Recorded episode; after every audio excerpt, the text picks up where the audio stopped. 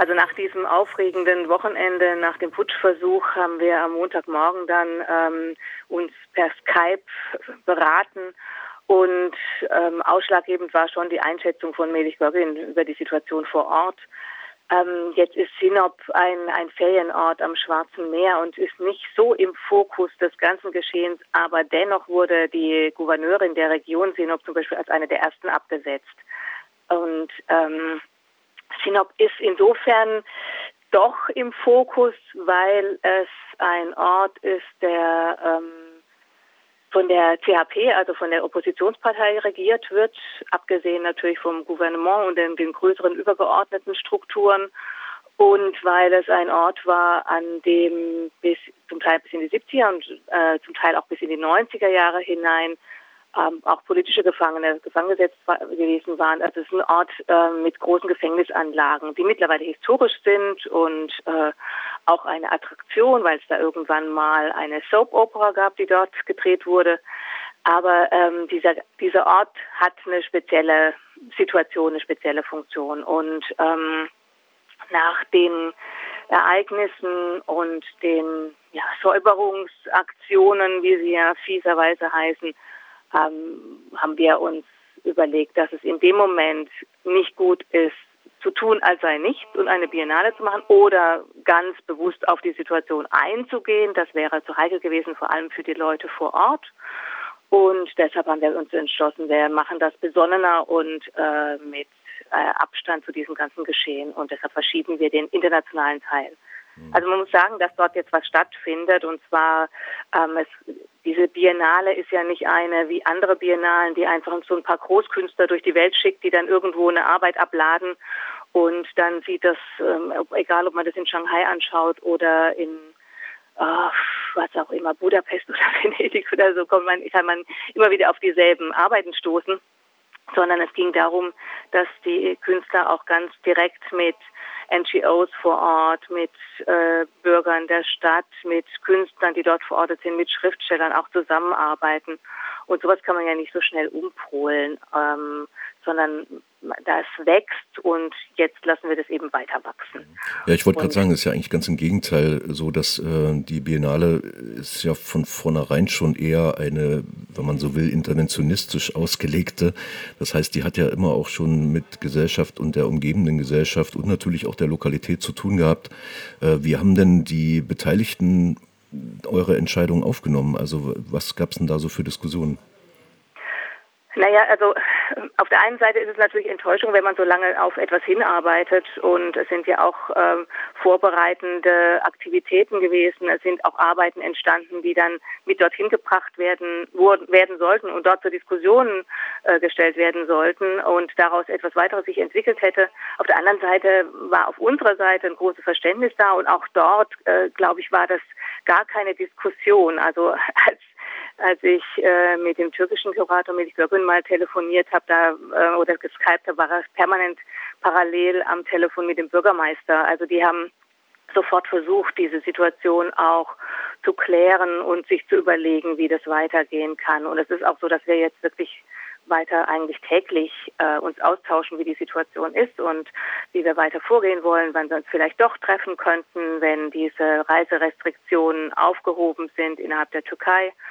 Und ähm, es ist schade und es ist natürlich auch so, dass wir durchaus auf das, was sich ja vorher schon andeutete ähm, oder was, was wir beobachtet haben über die letzten Jahre eingegangen wären. Es sind wären ja, wie du auch sagtest, ne, eben interventionistische Arbeiten entstanden. Es wären Arbeiten in direktem Austausch mit den Leuten entstanden. Es ist ja viel Diskussion vorher gewesen und es ist auch um diesen ja, in vielfältiger Weise belasteten Begriff Nachhaltigkeit zu benutzen. Es ist ja eine Biennale, die ganz stark auf solche Nachhaltigkeit setzt. Das heißt, dass auch wenn die Ausstellung vorbei ist oder wenn die Eröffnung vorbei ist, man weiter in Kontakt bleibt und weiter etwas macht dort vor Ort. Mhm.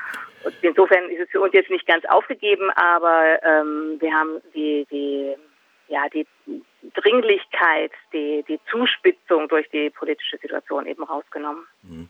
Vielleicht, das sind ja so mehrere Gemengelage-Themen, äh, die da irgendwie reinspielen. Äh, das erste, für mich zumindest, ist ja immer das äh, Künstlerinnen und Künstler, dadurch, dass sie sowieso ohnehin mit einem äh, kritischen Blick durch die Welt laufen, mhm. ja so eine, so eine Art auch kritisches Potenzial bilden innerhalb einer Gesellschaft, ähm, die natürlich in dem Moment, also meine erste Assoziation war, als ich das hörte, Reichstagsbrand, aber geile Steilvorlage.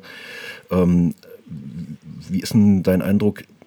Insgesamt sozusagen gibt es da so eine Art Rumor, gibt es einen Rumoren in der Kunstszene in, in der Türkei? ja, es gibt einen Rumor, aber es gibt auch parallel mh, hm, eine große Vorsicht und es gibt natürlich auch den Versuch, ähm, sich am Alltag festzuhalten. Also es ist eine ganz verrückte, zwiespältige Situation. Auf der einen Seite, ich habe gerade gestern auch nochmal mit Melich telefoniert, der sagte, äh, es fühlt sich erstmal so an der Uni zum Beispiel alles an wie Alltag. Ähm, dann ist es natürlich nicht Alltag, weil keiner sich frei bewegen darf, man nicht die Reisen antreten darf, die man vielleicht machen wollte, auch nicht die Kontakte jetzt dann die überregionalen so pflegen kann, wie man sie vielleicht wollte oder auch eben solche Projekte nicht machen kann. Ähm, Im Vorfeld waren wir ja auch ähm, eine Weile in Sinop und auch im, in Istanbul im Mai, um vor, vorzubereiten. Und da fand ich schon auch damals sehr auffällig, dass sich die, die Stimmung in der Stadt in, in Istanbul total geändert hat. Also dass viel weniger ähm, Verkehr, viel weniger Lärm, viel weniger Trubel auf der Straße ist und dass diese Viertel, die vorher so Ausgehviertel waren und wo viele Galerien sind und wo viele kleine Cafés sind und so weiter, dass die nicht so belebt sind wie sonst. Und viele Kunsträume hatten ja auch schon zugemacht. Also manche haben auch Ausstellungen abgesagt, die eigentlich hätten stattfinden sollen, schon vor dem Putschversuch. Mhm. Ähm, also ähm, das, es, es gibt schon eine, eine Stimmung natürlich der, der Selbstzensur auch und auch der Zensur. Und jetzt muss man gucken, was sich daraus entwickeln kann. Ich, viele sind einfach froh, dass dieser Putschversuch auch abgewendet wurde. Also man muss es ja auch von der Seite aus sehen, dass äh, ein Militärputsch und die Übernahme dieses Militärs äh, die Übernahme der Regierung durch das Militär bestimmt keine positive Option gewesen wäre. Mhm. Also muss man sich ja nur den Verlauf der letzten Putsche anschauen in der Türkei. Ja. Also das ist ganz klar. Aber ja, die naja. Situation ist un, un, unsicher auch. Ja.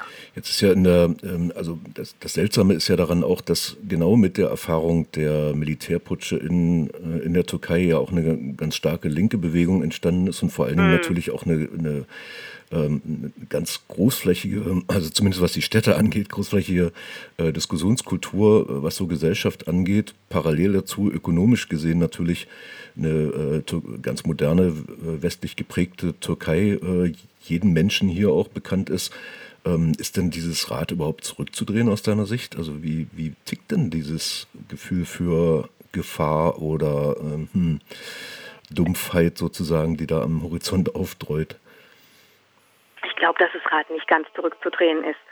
Ähm, also ich, deshalb sind wir ja auch hoffnungsvoll und denken, wir können weiterarbeiten und ähm, eine Ausstellung oder ein, ein Festival, ein Eventprogramm, äh, Workshops und so weiter dann im nächsten Jahr realisieren. Und es findet ja eben auch im Moment lokal dort etwas statt, eben dieses, dieses Bildungsprogramm.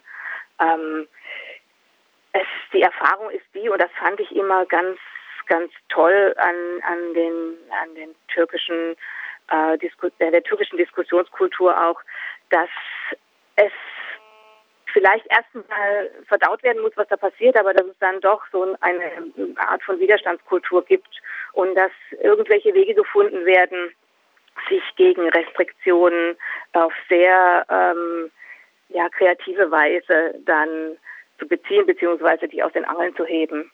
Und ähm, ich glaube, das wird auch weiterhin geschehen. Ich meine, das ist, ist natürlich auch so, dass keiner das Leben von anderen in Gefahr bringen will und sein eigenes Leben natürlich auch nicht. Deshalb muss man jetzt sehen, was, was passieren kann. Ich, ich finde es schon sehr bedenklich, klar, wie wir alle, äh, wie jetzt da die Medienlandschaft zusammengeschnitten wird.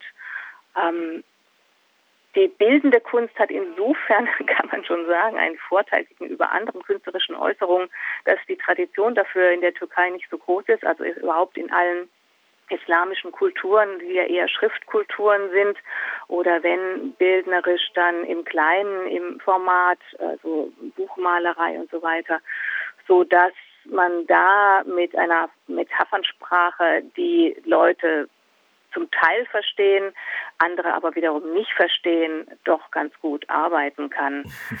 Wir werden sehen. Ja. Also äh, man muss sozusagen mit doppelter Zunge sprechen, das ist schwierig. Ähm, aber ich bin schon hoffnungsfroh, dass, dass sich die, die Situation ändern wird.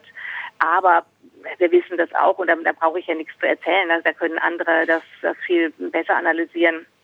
Wir wissen ja, dass Erdogan vorhat, äh, die kemalistische Republik ähm, umzubauen, eben zu einer islamischen Republik. Bis zum Jubiläum 2023 soll das geschehen sein und ähm, das ist wiederum etwas, was ähm, noch mehr Restriktionen natürlich erwarten lässt. Also bin kein Orakel. Ja, ja, klar.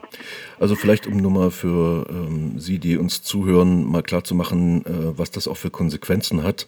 Äh, wir wollten eigentlich auch den Melich Gorgun mit in unser Gespräch einbeziehen und haben das genau ja. aus dieser Situation heraus nicht gemacht, ähm, um eben diese, ja, da kein Öl ins Feuer zu gießen und ähm, zumindest Ihnen da nicht in, in die Bredouille zu bringen. Aber vielleicht, um mal mit deinen Worten ähm, das für den Moment erstmal abzuschließen, könnte ja sein, dass aus der Biennale damit auch eher so eine Art prozesshaftes ähm, Arbeiten bis zur nächsten, also bis vielleicht 2017 die Umsetzung äh, stattfinden kann. Vielleicht ist das ein wildes Jahr in der Region und im, in Sinop selbst.